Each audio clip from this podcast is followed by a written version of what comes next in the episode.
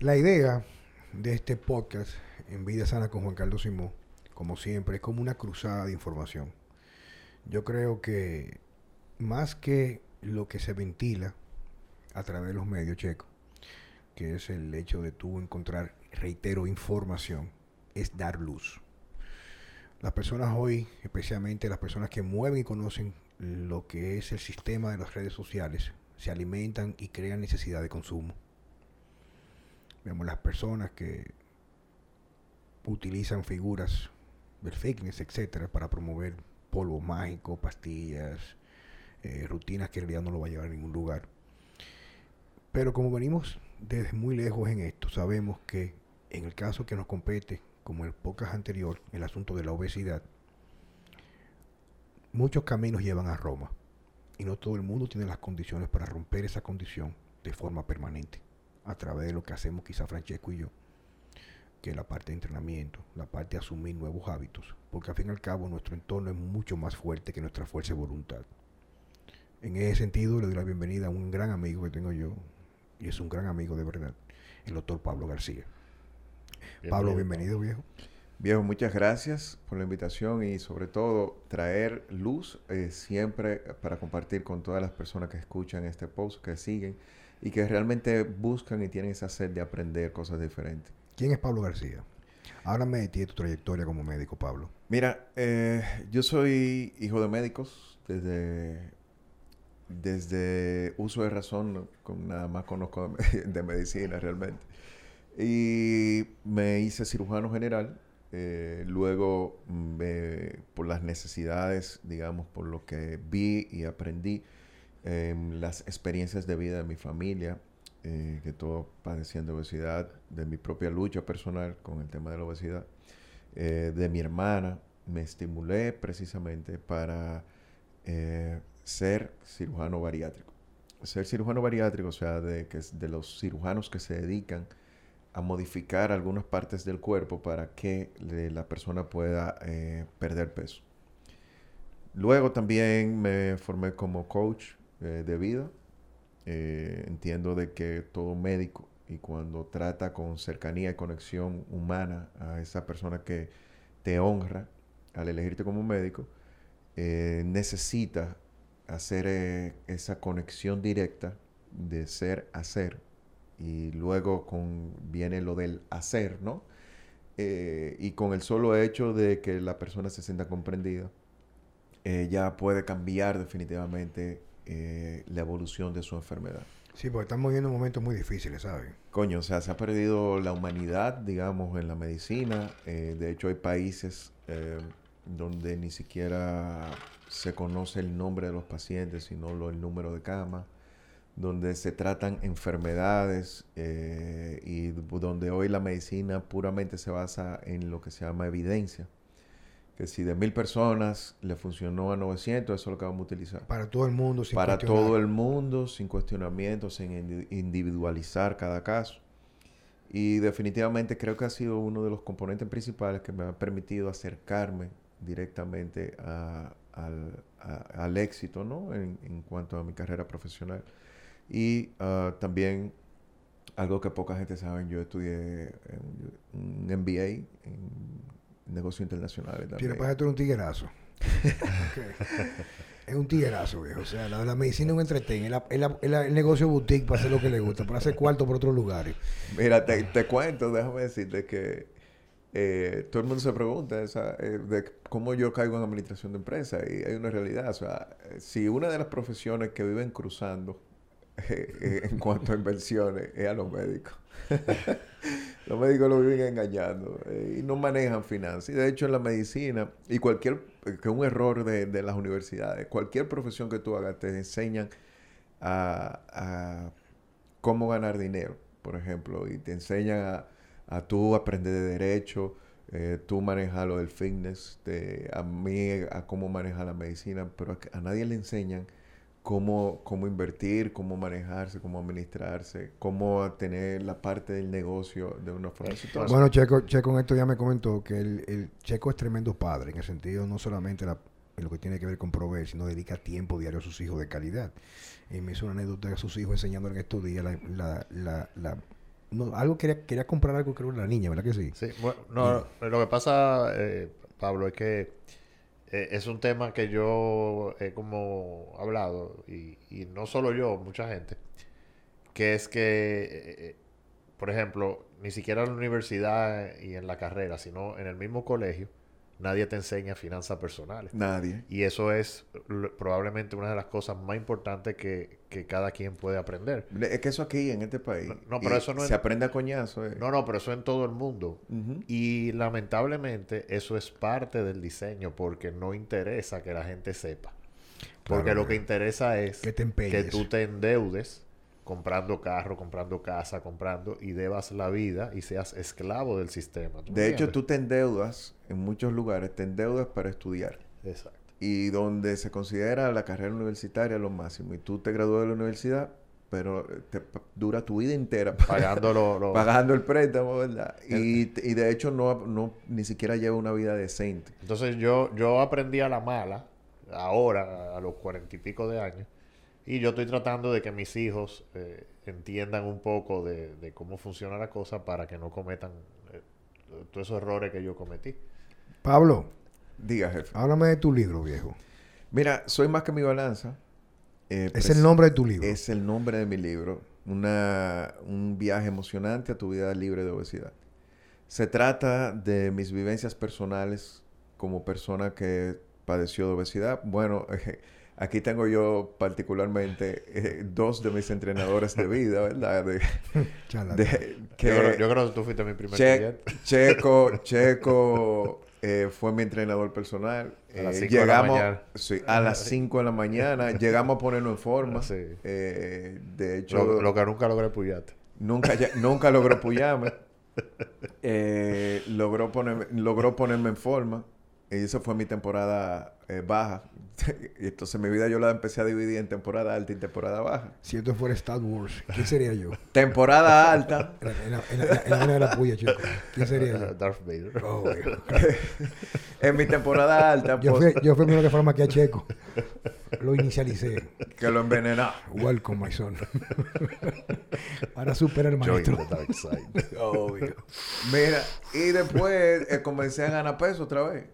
Como mi quinta vez por... Eh, eh, temporada alta, temporada baja, en una de esas caí con Juan Carlos. Juan Carlos después me puso en forma otra vez. Subí otra vez. Cuando él vuelve, yo lo entreno gratis. para que vaya rápido.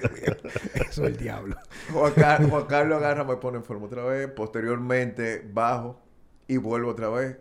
Y me pongo en forma otra vez. Y la última vez que gané peso, simplemente se me escapó de las manos. Como nos pasa a todos. Simplemente, eh, a veces juzgamos mucho a la persona obesa que te simplemente lo catalogamos como que no tiene fuerza de voluntad, eh, que no tiene ah, amor propio, algunos dicen que no tiene autocuidado, que no tiene autocontrol, pero estamos hablando que la obesidad eh, como una respuesta a ese ambiente agresivo que nosotros estamos recibiendo, esa enfermedad crónica se produce por mil factores. Enfermedad crónica. Totalmente. Pablo, ¿qué es la obesidad para, para ti? Para mí la obesidad es una enfermedad, definitivamente, que es una respuesta a una respuesta equivocada de nuestro cuerpo a las agresiones que nosotros le, estamos dando y que permitimos en nuestra vida. Y no podría ser una respuesta apropiada. Me refiero, yo creo, digo, me, perdonas, o sea, me, siento incluso por debajo de ti en este caso porque tú vives de esto. Y solo, es lo que tú has hecho en los últimos años. Entonces yo voy a hacer una observación y quiero que tú me corriges. ¿No sería en realidad una respuesta apropiada a una vida equivocada? Mira, eh, va a depender de cómo lo, lo estemos poniendo, pero si, si vamos al origen, porque obviamente nosotros no podemos resolver nada a partir de ahora, lo que nosotros tenemos que ver de dónde vino para nosotros poder tomar las medidas y no tropezarnos con las mismas piedras. ¿Cuántas veces, en mi caso particular, ustedes dos como testigos me vieron ponerme en forma y bajar 40, 50 libras y sacaba músculo y todo eso? Es innumerables veces. Sin embargo, el vaivén de la vida, comenzando con las respuestas inconscientes de nuestro organismo. Todo ser humano eh, tiene tres respuestas ante cualquier situación de manera inconsciente, sin tú, sin tú darte cuenta. Tú puedes eh, pelear o fight, tú puedes flight, eh, como eludir, ¿verdad? escapar, de una situación, o freeze, que es paralizar. Y tú no tú, esas tres respuestas primarias son primitivas. Y cuando hay situaciones particulares en tu vida, laborales, de pareja, del ambiente, de tu trabajo, un pleito que tú tuviste, tú vas a tomar alguna de esas respuestas. Nuestra, nuestra función primaria, por ejemplo, del tejido graso, que es... Protección. Protección. Si tú te sientes agredido, el inconsciente va a generar los mecanismos, porque todo se regula con sustancias. Eh, estamos hablando de que no es que tú... Sí, hormonas, enzimas, neurotransmisores. Vamos a ponerle sustancias para, para hacerlo más llano. Para no complicarlo. Para no complicarlo. Como todo se regula con sustancias, y hasta tus pensamientos, tú mandas una corriente eléctrica, se estimula esta área, eh, determina tu estado de ánimo, todo es sustancia que sube y baja, cuando tú te vas a dormir, cuando tú tienes hambre, cuando tienes sueño, va a haber elementos que lo van a desequilibrar. Y independientemente del detonante, una vez estén desequilibrados, no es puramente con el pensamiento que tú lo vas a hacer. Si comer dependiera de un pensamiento, los pollitos no comieran ni los mosquitos picaran. ¿O tú crees que un caimán, cuando se está devorando una presa, está pensando de que no, es mi hora de comer? No está pensando en nada de eso. son sustancias que se regulan y eso es algo primario. Todas las actividades primarias van a pasar en tu cuerpo, tú quieras o no. Ahora, hemos tenido eh, eh, estas situaciones del inconsciente. Está lo que, lo que se llama la genética real.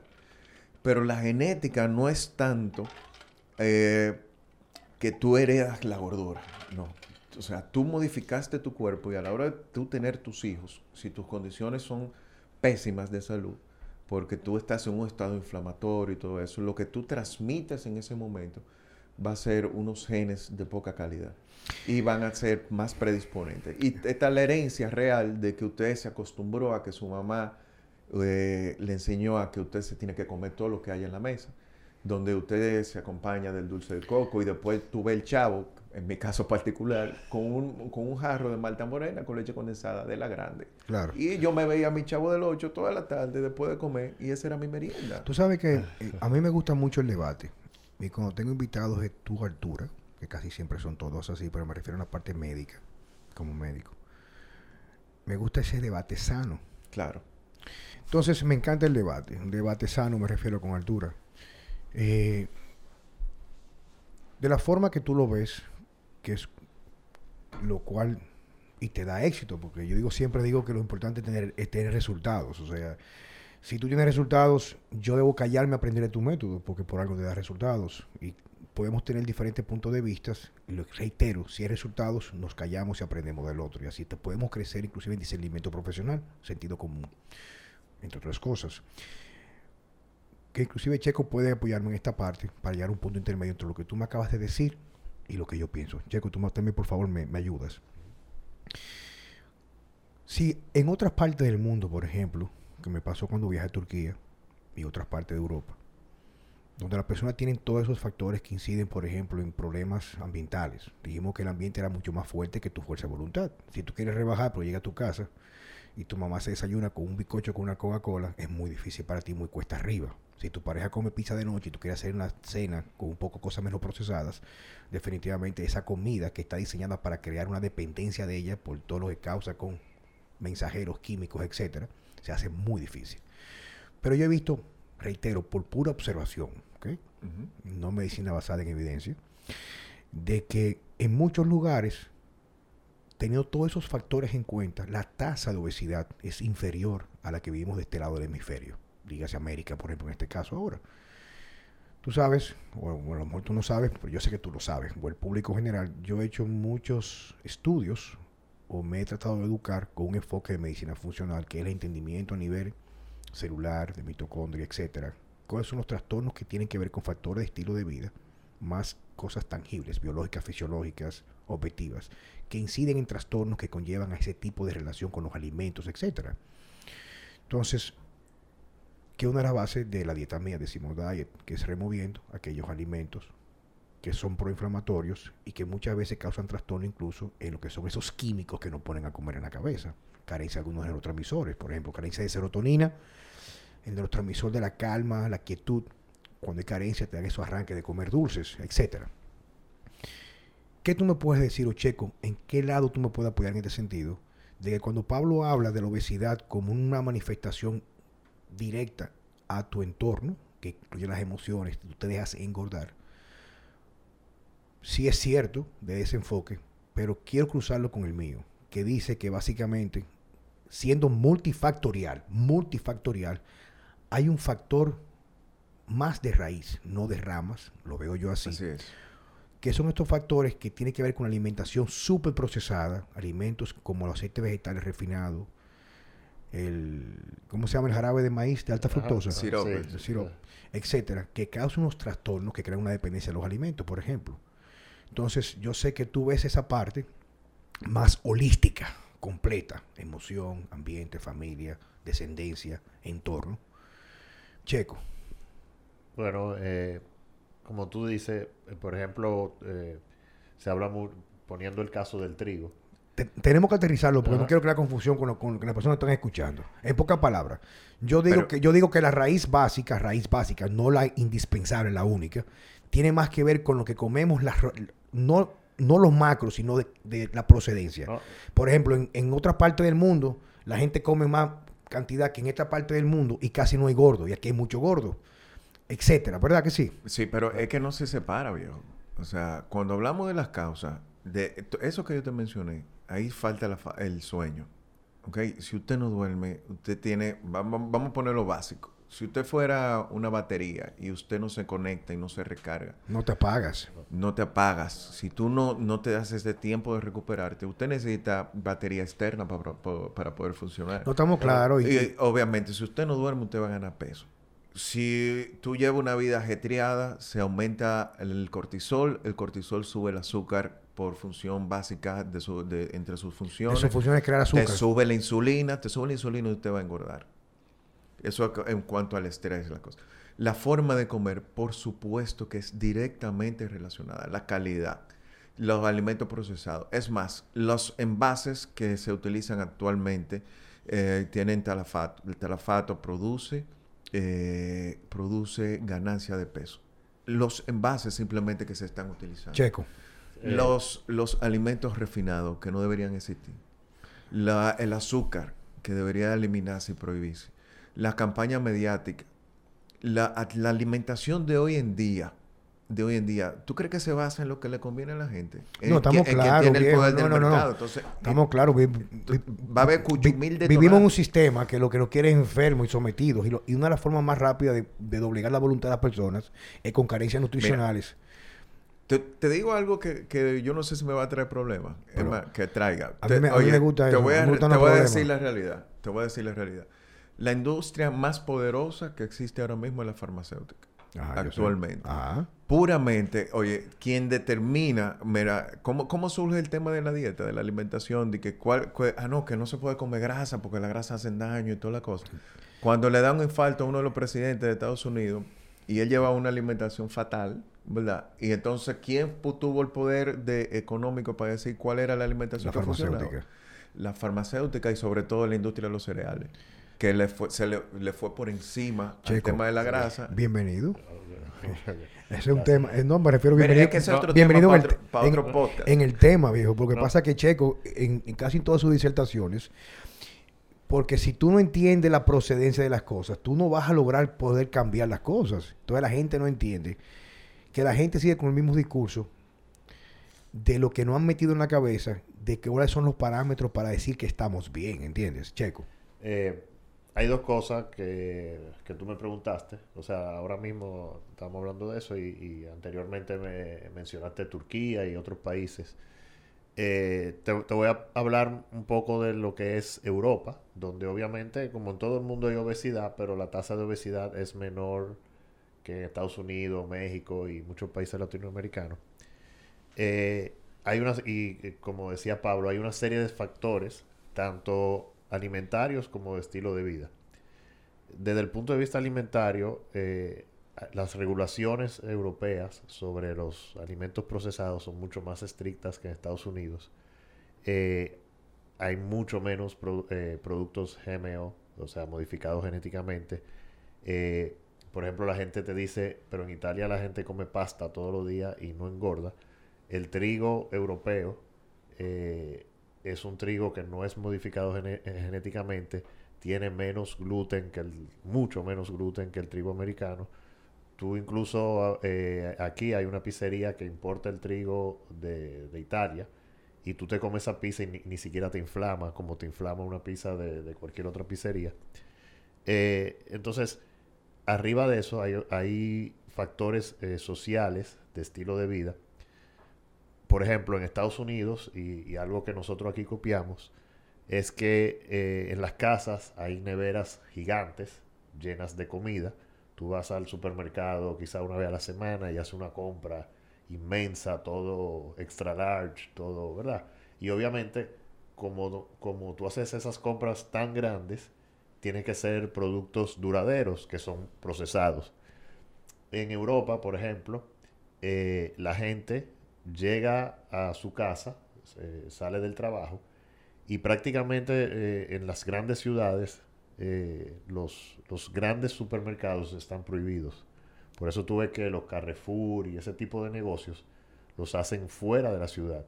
Entonces, en los vecindarios tú tienes el panadero, el carnicero, el frutero, el que vende las verduras, y la gente tiende a pararse a comprar la cena, la, o sea, lo que van a cenar en el momento. Camino a la casa. Y tú entras a la casa y son neveras pequeñas con poca comida fresca para uno o dos días. ¿A pie o en bicicleta? A pie en bicicleta, o sea, exacto. Entonces ah, se mueven mucho en metro.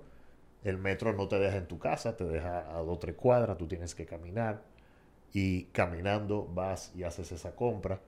Eh, igualmente, como sociedad, no está ese empuje de que hay que hacer dinero, hay que hacer dinero que es el estilo americano que nosotros hemos adoptado. Aquí nosotros salimos a trabajar a las 6 de la mañana y llegamos del trabajo a las 8 de la noche. A las 9 horas. Ellos salen a las 8, a la, al mediodía van a, eh, tienen un break de, de dos horas de, a dormir obligado. Y, y, a las 6 de la tarde están camino a su casa. ¿Tú me entiendes? Y son sociedades donde la, o sea, la salud pública es universal los colegios eh, son públicos, la gente no paga, las universidades, entonces o sea que, no, hay, y de hecho hay políticas sociales para la obesidad. Exacto. Tú, tú tienes tus problemas básicos resueltos entonces el dinero no es un... Claro, lo que pasa es que los impuestos lo cogen para otra cosa, pero es otro tema. Tenemos que un político y un abogado para esa vaina. Entonces, perdón, entonces la, la, otra parte, eh, que ahora se me olvidó, lo, último que dijeron... Eh, estamos hablando del origen de la comida, los lugares, el trigo, la obesidad. El detonante. El detonante.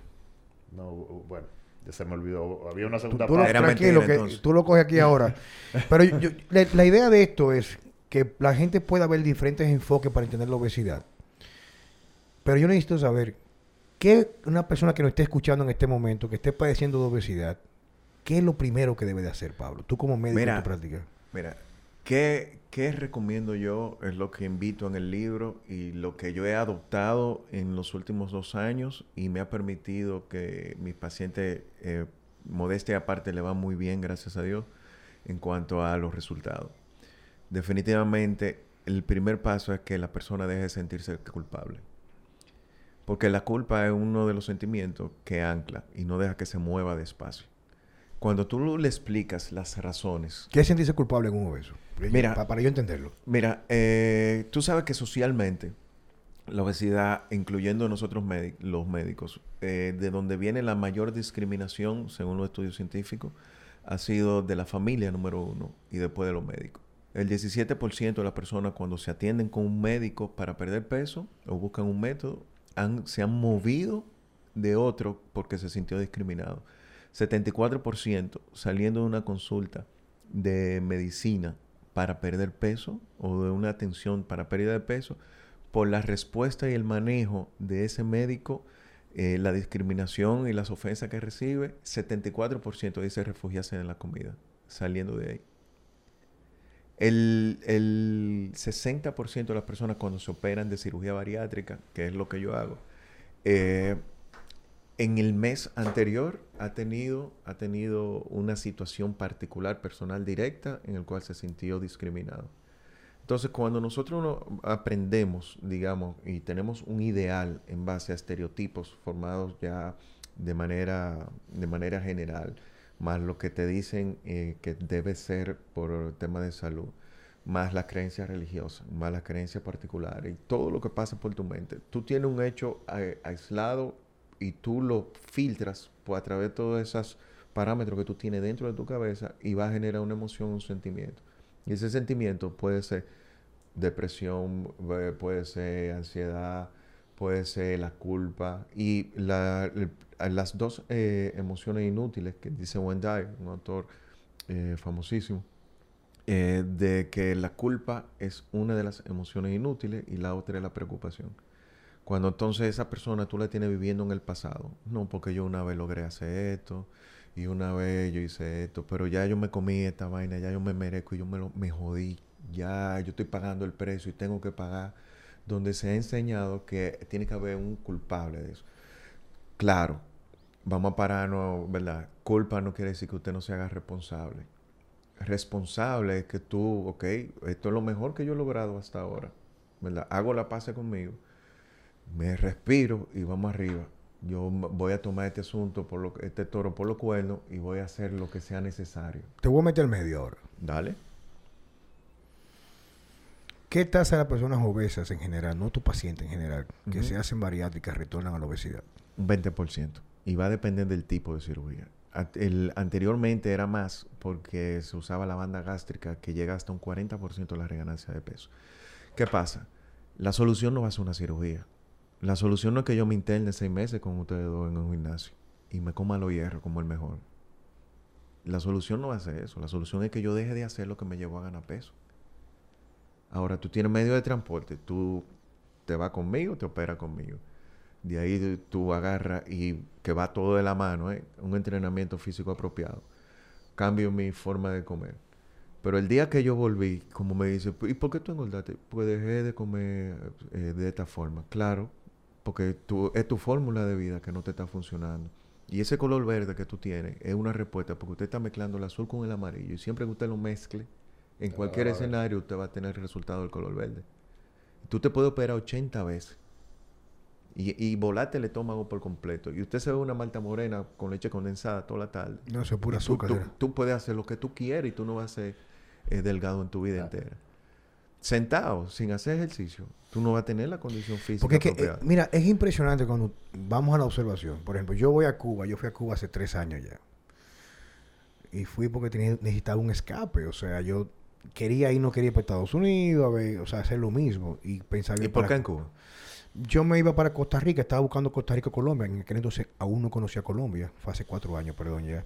Y una amiga querida mía, geriatra, la doctora de la doctora Parra, que era clienta del gimnasio, eh, le digo, corazón, dime, me dice, digo, yo aquí cansado que estoy, quiero escapar, me voy a comprar un boleto todo y mío para irme mañana para Costa Rica. Y me dice, concho, pero vete para Cuba, a la casa de mi papá, que renta una habitación y así te queda en la casa de un cubano. Definitivamente yo fui y quedé enamorado de Cuba.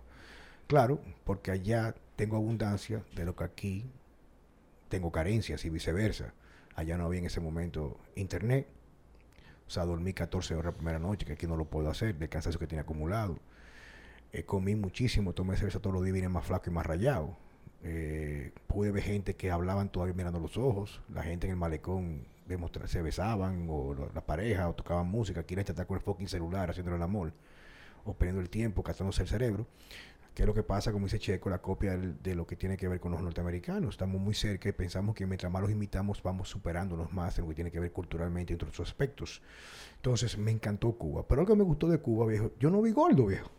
O sea, yo no vi gordos. O sea, no había gordos. Y no solamente que no había gordos. Los muchachos jóvenes todos, todos, todo lo que yo vi. Yo estaba metido en un pueblo, o sea, no diga que un hotel me, recordó mi infancia, no habían carajo gordo. Y todos los tipos, sin ir al gimnasio, estaban flacos, pero estaban rayados, o sea, porque no comen basura. Y la gente camina mucho. Entonces, yo hago una observación, yo, concho, ¿cuál es el precio de la modernidad y de las famosas libertades que nos vende, que más que otra cosa es una esclavitud y manipulación con el sistema que estamos viviendo hoy en día? Hemos pagado un alto precio nosotros como especie, como seres humanos. Hacia, hacia dónde vamos.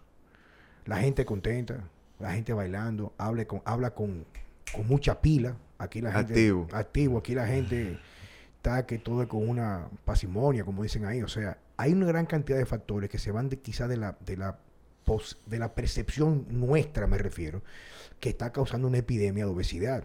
Y Totalmente. De está, y hecho, está aumentando. Pero entonces, ¿cuál sería en realidad? Porque no todo el mundo tiene la la- lo, lo, lo, lo- lo billollo, porque es caribeño, para hacer una cirugía bariátrica. O sea, ¿cuál es la solución a nivel global, a nivel nacional que podemos hacer? Mira, a título individual, yo creo que es hacerte responsable de tu vida y dejar, o sea, salir del automatismo. ¿Cuándo tú se desarrolla la ¿Qué, obesidad? qué es eso? ¿Qué es eso? ¿Qué es eso? Coño, que si tú te levantas, no tienes tiempo para ti, no tienes tiempo de prepararte un alimento, come parado, te vas para el trabajo, llega explotado, te acuestas, te levantas, te hace lo mismo al otro día. O sea, tú te metes en esa, en esa secuencia automática.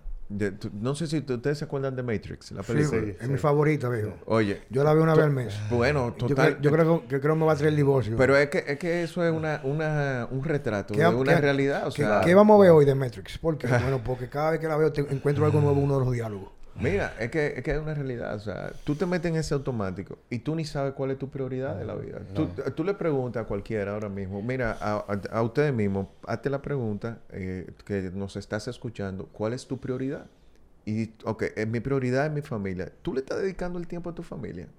Pues déjese de vaina, lo- que ese no es su lo- prioridad. Lo que pasa es que el sistema nos enseña que darle prioridad es trabajar 16 horas. Y, y comprar cosas Y caras. comprar cosas caras, cosas que tú no necesitas. Entonces habrá que hacer una lo- lobotomía viejo social total, ¿tú entiendes? Yo, yo Pero Entonces, es un tema, es un tema de principio. Y igual, es más, hasta el que tú digas que no se compra un carro, por ejemplo, esa persona, el que elige que no lo está haciendo, y lo está haciendo porque por lo que van a decir, por no sentirse mal, cosas, como quiera está siguiendo otro fucking paradigma.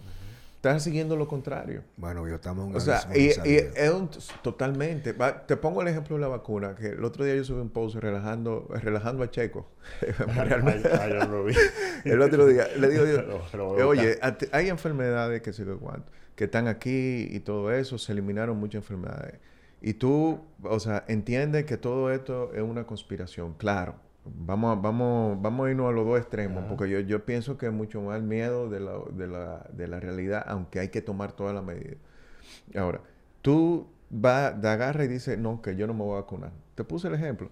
Pero sí, tú te atreves a apoyarte un, un fármaco que, que al final tú no sabes el verdadero origen y que si te va a hacer más daño o no te va a hacer más daño, porque tú no lo conoces el fármaco. Entonces, eh, tú, eso sí tú te atreves a apoyarte, pues no te atreves a ponerte la vacuna.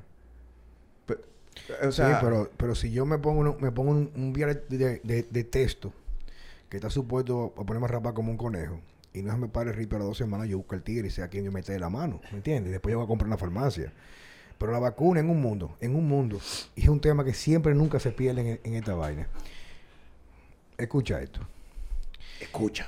No, porque tú sabes que tú que estudiaste mucho eso, la programación neurolingüística se llama anclaje en la comunicación. Totalmente. Yo tengo que utilizar algo para anclar. O decir que tú eres un estúpido, o que tú eres un mamarracho, un lambetallo. De que yo digo eso, si no te gusta, tú apagas el podcast, si no, tú pones atención, ¿sí o no? Claro, hay que seguir. Eso no falla, viejo, ¿eh? Totalmente. Entonces, la gente es una estúpida. Porque tú tienes una pandemia que tú sabes, porque tú lo ves la prueba todos los días, manipulan los números, porque inclusive hasta que se muere un accidente de carro, le ponen que COVID. Yo tengo gente cercana, cuatro gente cercanas, de apellido. Una señora le dio una obstrucción intestinal, se murió el otro día de obstrucción y le pusieron COVID. La mamá de una gente de mucho dinero de aquí, hace menos de un mes y medio se murió por una septicemia y le pusieron COVID. Y tengo tres gente más cercana. Entonces, hay algo como que no encaja.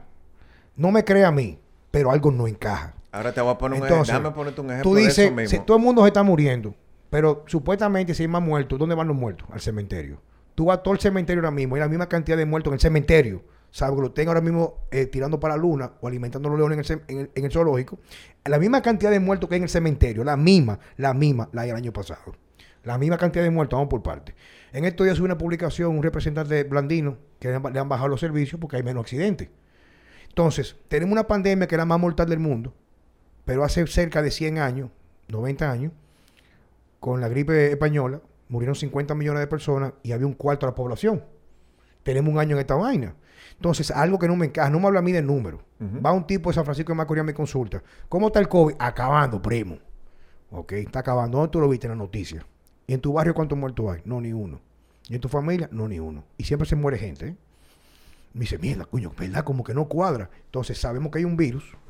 Entonces, la misma gente que promueve el problema, la medida que no encaja, la gente que nos engaña, tú dijiste farmacéutica hace un rato, y son Sí, los que manejan la OMS, ¿sí o no? Todo.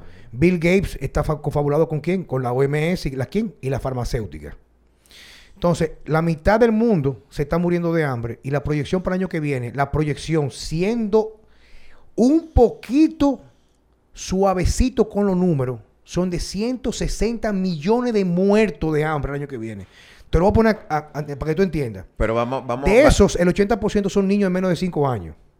Entonces, yo quiero una vacuna para salvar al mundo, a la parte del mundo que más tiene, pero eso me va a traer una consecuencia de un prácticamente de niveles bíblicos. O sea, la muerte en el mundo. Escucha esto. Tú sabes lo que es morirse de hambre. Tú sabes lo que es morirse de hambre, viejo, en el siglo que estamos viendo nosotros. Y tú crees que yo le voy a creer a un grupo de mamarrachos que siguen cobrando cheques cuando nosotros nos coartan a la gente que trabajamos. A mí me ha ido bien, gracias a Dios, por lo que yo hago es salud. O sea, no me ha ido bien mejor que antes, pero no me, no me estoy muriendo, gracias a Dios. Pero aquí, en seis meses o doce meses, tú no vas a poder salir a la calle. Aquí, hasta el que no robaba va a comenzar a atracar para poder comer, viejo. Totalmente. Entonces, yo me voy a vacunar de una vacuna que viene de un lugar de la misma gente que han creado esto. O sea, como que esa es la parte. Sí, Entonces, totalme- la totalmente puya, de acuerdo. La puya, tengo mucho tiempo puyando, me dio muy No, bien. no, y tienen 50 años. Sí, pero ahora, 50, con- Oye, pero hay una cosa de lo que tú dices. To- oye, totalmente de acuerdo. Totalmente de acuerdo. Sin embargo, es real. Lo del virus es real. Pero claro que hay un No, virus. Te- a mí a la- mí me dio. Pero te estoy diciendo, a mí me pica cerca. Todo el Ah. tiempo me pican cerca porque yo, yo lo veo todos los días. Lo, yo suspendo pacientes toda la semana porque, porque salen positivos. Tengo pacientes que se tiraron, uno se tiró eh, seis días interno porque cogió el virus. Tengo pacientes, tengo el, ¿Cuánta- chofer, el chofer, el chofer de mi casa ¿Cuánta se gente- tiró 10 días en intensivo y la ¿Cuánta- asistente de mi cuánta- esposa. ¿Cuánta gente se ha muerto en su casa, Pablo? ¿Qué sé yo? Cero.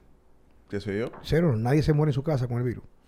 Mi padrino, Lorenzo Antonio Piña Cámbora, y mi madrina, su esposa,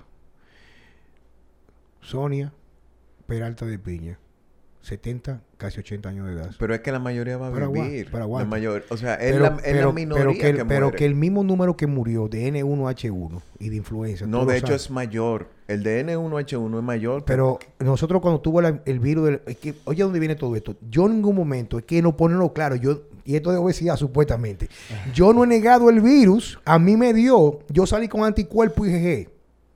Supuestamente, ¿cuál es el discurso? Vamos por una parte, el discurso es, hay un incremento del virus, ¿sí o no?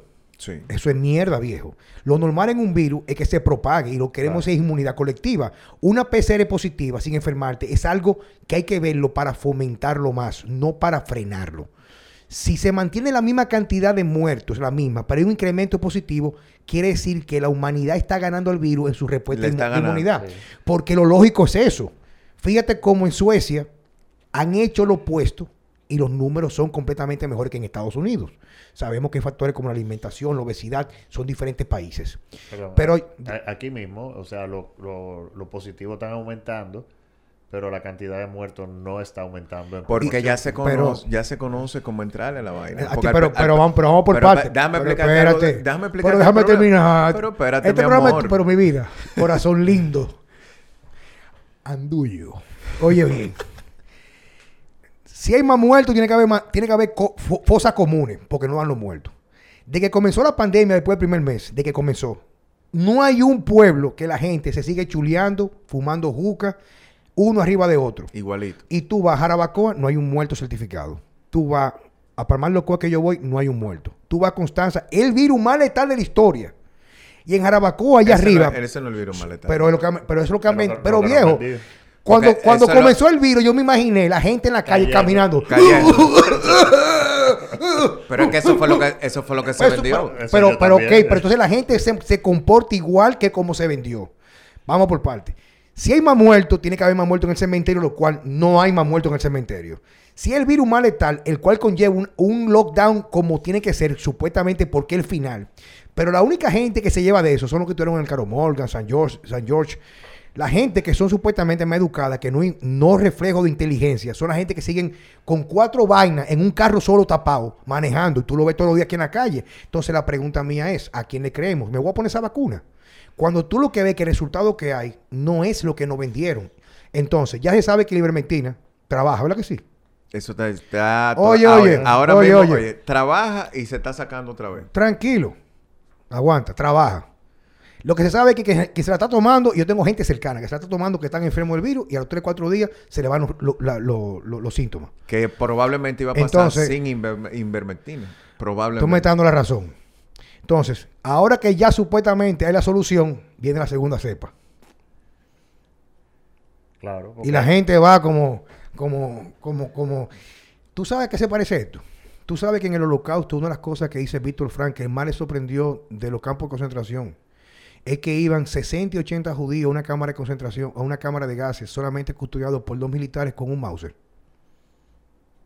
O sea, yo voy, yo voy en fila en el frío a una cámara de gas que yo sé que me van a matar y hay solamente dos guardias custodiando lo- lo- los judíos y nadie hace nada. Así estamos ahora mismo en la actualidad. Nadie hace nada. Nadie hace nada. Ahora te cuento. Arranca. A ver. Todo eso estamos totalmente de acuerdo. Bien. Y lo- Ahora y todo lo el mismo mundo. aplica a la obesidad. Pero, no, vamos, a- vamos a hablar de la estadística de la obesidad, que es mucho, mucho peor que el mismo COVID. Totalmente. Ahora, vámonos, vamos a la, a la realidad actual. ¿Qué ocurre? En nuestro sistema de salud no tiene capacidad, no aquí, en ningún lado, ¿verdad? Para atender los pacientes cuando se contaminan, cuando se contagian simultáneamente. El tema es que a ti te da solo y no pasa nada. Nada pasa. Y, y es muy raro cuando una persona fallece por COVID realmente. Ahora, si todo el mundo se enferma a la misma hora y hay 10 camas, ¿verdad? Y hay 20 que necesitan intensivo, de ese ch- último chin que necesitaba atención, se van a joder. Sí, los, los siguientes 10 Yo- se van a Pablo, joder. Yo, Pablo, no, mira, no podemos. yo, soy, Pablo, soy un, yo soy un tipo mal educado, ¿sabes? Pablo, pero- Pues yo no me puedo quedar callado que tú termines. Dale, dale. Viejo, a mí vez me dio una gripe hace como tres años, viejo. Que yo terminaba, viejo, yo no podía respirar como por un minuto.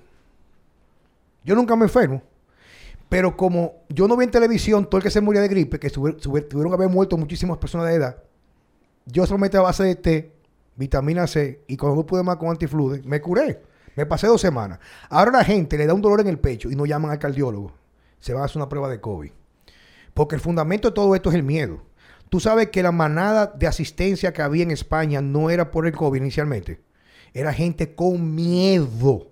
Y el miedo, Y es, y el miedo es un inmunosupresor. Y eso sirvió inmediatamente para que se propague. Porque todo el mundo iba y había un infectado y se sentaba al lado con los 10 que estaban sanos. Y se propagaba ahí mismito la enfermedad. Entonces, Pablo, o sea, lo que tú dices tiene sentido al principio. Pero entonces han pasado, ha pasado casi un año. Y si tú te pones a ver el, el nivel de endeudamiento de todos los países, ¿por qué no se ha hecho nada? Ejemplo, aquí. Y, y para irnos a la noticia reciente. En vez de darle 100 millones a los artistas, Diablo, ¿Por toca qué no se. ¿Cuánto, cuánto puede costar una cama nueva de, de cuidado intensivo? Claro. ¿Tú me con entiendes lo que te quiero decir? O se hace una car... Oye, con eso se coge una nave industrial eh, por los siguientes seis meses y se hacen 50 camas. Eh, eh, ento- entonces, tú agarras en febrero, marzo, y se, se pide el dinero prestado que hay que, que pedir prestado, que como quiera se está pidiendo prestado, y se hacen las camas que hay que hacer. Y tú cierras y suel- y y tú suelta a todo el y mundo. tú Porque tú sabes, que por- meses, porque no por- tú sabes por qué tú dices eso. Porque a ti, ni a ti, ni a mí, ni a ninguno de los que estamos aquí, al no da COVID, no nos va a pasar absolutamente nada con Dios delante. Ahora tú fuiste y visitaste a la tía y la tía se parquea. Mira. Y entonces tú no puedes, por el precio, ¿verdad? Por el precio de... de porque hay que ver Pero- cuánto, cuánto pero- vale pero- esa vida. Está bien, pero yo te estoy es- dando la razón. Yo te ¿cuál- estoy dando la razón, pero no se ha hecho lo que hay que hacer. ¿Qué es lo que hay que hacer? Porque esto, Claro. esto fue una vaina que entró sin que nadie Por- supiera porque, cómo hacerlo. porque Esto ha sido ensayo y error, todo. Pero mi hermano, lo más sencillo, eh, lo primero que yo hubiera hecho, si yo hubiera sido Danilo cuando comenzó el, cuando comenzó el virus, y Abinader, ahora mismo, ahora mismo, ahora mismo cerrado. O sea, no tiene, eso, eso es, no tiene nada que ver. Yo hubiera aumentado la producción del mercado de productores y cierro todos los restaurantes de comida rápida. No hay forma de comerla. Tú no tienes forma de hacer una fila para un McDonald's. La gran mentira de esta mierda es que todo el mundo sabe lo que son inmunosupresores y nadie hace nada. Ponerse la mascarilla de mierda esta. Mira, qué ridículo con la marca mía, porque que me dejen entrar a un lugar. Esa mierda es inmunosupresora, viejo. Tú te pones esta mierda y ese, o sea, me refiero, el día que te pegue, porque te va a pegar, el día entero comiendo, tú respiras y te comes tu mierda, como tú comes y cagas y comete la mierda, porque tú respiras y lo que tú respiras los huevos para adentro. Esta vaina. Eso es inmunosupresor. No hay un médico que me pueda decirme lo contrario. Se no, porque me, me dice, coño, lo pongo en su sitio. Eso es inmunosupresor para una gente sana. Entonces tú te pones eso. Tú haces una fila, tú haces una fila, un domingo por una hora para comerte un- un- una hamburguesa de Wendy, McDonald's o Burger King. ¿Sí o no? Eso es inmunosupresor. Todo lo que es caja y aceites vegetales, todo es inmunosupresor. Como dice el doctor, eh, yo, lo dije, yo lo en el podcast anterior, eh, vaina. eh, no, no, Mark Hyman. Sí, Mark Hyman. El director de medicina funcional en Cleveland Clinic. El virus no mata a nadie. Es el anfitrión que se muere. De lo, enfermo, de lo enfermo que está. Y dice él, Totalmente. cambiar tu inmunidad no toma un año ni un mes, toma días. Tú te puedes comer tu arroz con habichuela, pero le echa el aceite ese, el crisol ese, el veneno ese, o le echa cualquier canola, soya o girasol, y es inmunosupresor. Te lo voy a explicar. El mismo arroz con habichuela, con otro aceite vegetal, no sea refinado, o manteca de cerdo, mejora la inmunidad. Entonces, ¿dónde viene es el, el discurso fallido? Esto no- ya esto, criterios personales Juan Carlos Simón. Es una mierda, viejo, porque el COVID ahorita se acaba en un año, viene otro maldito virus, vamos a tener la misma mierda de nuevo. Totalmente. Pero o sea, ¿cuál es la eh, solución? a que- oye, a ver, esto coincide. Y eso, esto- aplica, y eso aplica a la obesidad. ¿Tú sabes por Sí. qué? Porque los que personas tienen mayores riesgos de que de morir. ¿Cuáles son? Lo ves. Ok. Y de mayor edad. Te iba a decir que estadísticamente mueren más personas de hambre, como bien lo dijiste, que de COVID. Estadísticamente mueren más personas de obesidad que de hambre. De las primeras 10 casos de muerte, 7 son directamente relacionados a la obesidad. Esa es la verdadera pandemia. Y el origen de la mayoría de todas las enfermedades que hay ahora mismo es la misma obesidad. ¿Tú sabes cuál es el virus? La humanidad. La humanidad. ¿Tú sabes cuál es la pandemia? De estúpidos. Obvio. Obvio. Pablo, la idea es que yo entiendo que hemos entretenido mucho a las personas que nos están escuchando, pero yo quiero que tú me expliques rápidamente, pocas palabras, es entendible, qué es la obesidad, quiénes clasifican para cirugía bariátrica. Mira, la cirugía bariátrica es una de las herramientas para perder peso, como cualquier otra, que va de la mano con un entrenamiento físico apropiado, que va de la mano con una alimentación sana. El que piensa que se va a operar y ya eso es lo único, botó su dinero. Totalmente. Ahora, este medio de transporte hacia una vida así de, eh, sin obesidad, tú lo puedes eh, obtener siempre y cuando tú hayas hecho intentos reales de pérdida de peso previo, que te encuentren entre 16 y 60 años, algunos hasta 65 años y otros casos en casos extremos en, en adolescentes, eh, que no tengas una dependencia en el momento, digamos, eh, alcoholismo o alguna adicción, drogadicción.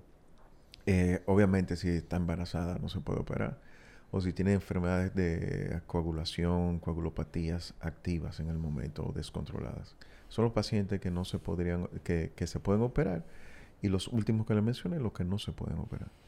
Che, con tu experiencia como entrenador, y tú tienes mucho más tiempo que yo, porque tú tienes muchos años promoviendo tu filosofía en ponterroca.com, si no me equivoco, ¿verdad que sí? Sí. De las personas que vienen hacia don- que a, a buscar los servicios de Francesco Jeremías Checo Ponterroca, ¿tú tienes una idea de cuántas de esas personas eventualmente han tenido que recurrir a la cirugía bariátrica? Bueno, eh, que yo sepa, eh, pocos. A mí me ha pasado lo contrario, que eh, personas que se han hecho la bariátrica eh, empiezan a entrenar por primera vez eh, conmigo después de la operación. De la cirugía. Sí, es, que, es que va de la mano. Y un- cualquier médico bariátrico, cirujano bariátrico que se respete, le tiene que hacer saber a su paciente que esa no es la solución. La solución es ese cambio integral como ser humano, donde aprenda a, a amarse, a aceptarse, aceptarse no abandonarse. ¿Ok? Estamos claros. Aclarando. Ese es el primer paso para poder caminar. Totalmente. Y usted arranca a caminar y usted puede tomar un medio de transporte que le facilite parte del camino, que no, contrario a lo que la gente piensa, no es la parte más fácil, porque entonces vienen los retos de la alimentación, de, No, la limi- nada- de limitar alimentación, de al principio cuando usted comienza a entrenar sentirse débil, eh, y son paso a paso tú lo puedes alcanzar. Eh, pero va de la mano, 100%, de la, de la transformación integral. Si no hay una transformación integral, usted está condenado a volver a retomar la obesidad. Tú sabes que yo con los años de práctica desarrollé ese sentido común de saber cómo una persona en realidad no, va- no va a lograr un cambio real deseado. O sea, lo que se ha planteado a través de ejercicio, entrenamiento, un estilo de vida. Porque como dice la doctora Caroline Miss, tu biografía se convierte en tu biología. O Totalmente. sea, esa trayectoria que tú tienes es el resultado de lo que tú eres en el día de hoy. Es multifactorial, multi, multi, multi. Herencia, esto, lo otro, etcétera. Que ya tú abordaste muy bien al principio de tu, tu disertación con nosotros, este diálogo. Y yo me he dado cuenta que hay personas cuando entran a la consulta, y yo te he referido a unas cuantas, Sí. que cuando comienzan a hablar conmigo y, y yo le veo ese grado de desesperación de lo mal que se sienten. Y están dispuestos a pagar dinero, que, el entrenador, que si yo puedo venir a caminar todo el gimnasio, que la dieta. Digo, mire, la solución suya, solamente por verle como usted llegó aquí consultor a la oficina mía, me dice que el único medio viable que va a garantizar un cambio que le permita motivarle y salir de su área de comodidad es la intervención con un cirujano que trabaja en la parte bariátrica, la parte de cirugía bariátrica. ¿Por qué? Porque hay que entender que existen muchas formas. Ahora, lo que sí es importantísimo para quienes nos están escuchando es saber con quién va a buscar la orientación. Porque definitivamente es una fuerte herramienta la cirugía bariátrica, pero si no se toma en cuenta otros factores y saber si usted en realidad es candidato real, real, real, real, real, no creo que vaya a recibir la orientación más apropiada. Checo. Eh, no, eh, así mismo es. eh, hay mucha gente que tú te das cuenta, como tú dices, cuando, cuando se te acercan, que tienen ese Deseo. eh, esa- eh, sí, pero tienen esa eh, como esa llama de que quieren todo. eh, es- es- como que de lanzarse de, de- de lleno. Y, y a veces son los primeros que, que esa llama se le apaga rápido. Lo primero hay que tomar en cuenta de dónde viene usted, su entorno, su ambiente, qué relación tiene con los alimentos, en qué ambiente usted vive, qué carga emocional usted tiene, qué cantidad de trabajo, qué tiempo para usted, cómo duerme. Si una persona que tiene todo eso en contra, es muy difícil salir de esa área. Entonces, casi siempre reitero, bajo lo que tiene que ver con la orientación, el examen de un médico, en este caso Pablo García, puede tener una idea de realidad si usted es candidato, porque solamente saliendo drásticamente área de comodidad podrá encontrar motivación para seguir caminando a una trayectoria de lo que va a resultar o del entrenamiento, la alimentación o la cirugía bariátrica poder ser sostenible en el tiempo. Pablo. No, eh, definitivamente, definitivamente. eh, y, y algo que quiero puntualizar es que esto es simplemente una herramienta. Una herramienta más para ayudar a la persona a cambiar el estilo de vida. Y independientemente del entorno, llega un momento donde cuando tú te haces responsable de ti, independientemente de todo, todo lo que esté pasando a tu alrededor comienza a organizarse y a manejarse. Cuando Ah. tú te das tu lugar, eh, ese primer lugar que tú te mereces, ¿verdad? Ya todo lo demás se va a comenzar a No, organizar. que a, a veces cuando, cuando, cuando pasa eso, eh, también requiere eh, cambios drásticos en, en- ya en tu estilo de vida, en con quién tú te relacionas. Totalmente. Porque, porque si ya tú te hiciste responsable, y como dice Juan Carlos, eh, tu, ¿cómo es? tu biografía se, Se, se convierte en tu biología. y entonces tú te das cuenta que hay ciertas situaciones, ciertas personas, cierto ambiente donde eh, es, como, es como la persona que quizá tiene un problema de alcoholismo. Obviamente Claro. no se no, puede... no no vaya puede- a hablar a un bar. no, ni, ni juntarse con los amigos que beben. Pablo, muchas gracias, viejo. No, gracias de verdad por la invitación y siempre a la orden. Me encantan la- las disertaciones. No, es que tú sabes que la idea es hacer algo lo más orgánico posible, en el sentido de que sea una, una disertación, como tú dices, un diálogo, donde venir personas que no compartimos quizá la misma visión, pero sí por lo menos la misma pasión de dar bienestar a las personas, a los demás, quienes nos escuchan y han decidido por lo menos, no que seguirnos, sino que una vez le enseñemos la puerta puedan cruzar a través de ella. Checo, muchas gracias, viejo. Gracias a ti. Yo Checo. Gracias, Pablo. no, no, y muy agradecido con Jan Con el equipo. y el equipo de Jan, de verdad que El sí. equipo. Señores, hasta la próxima.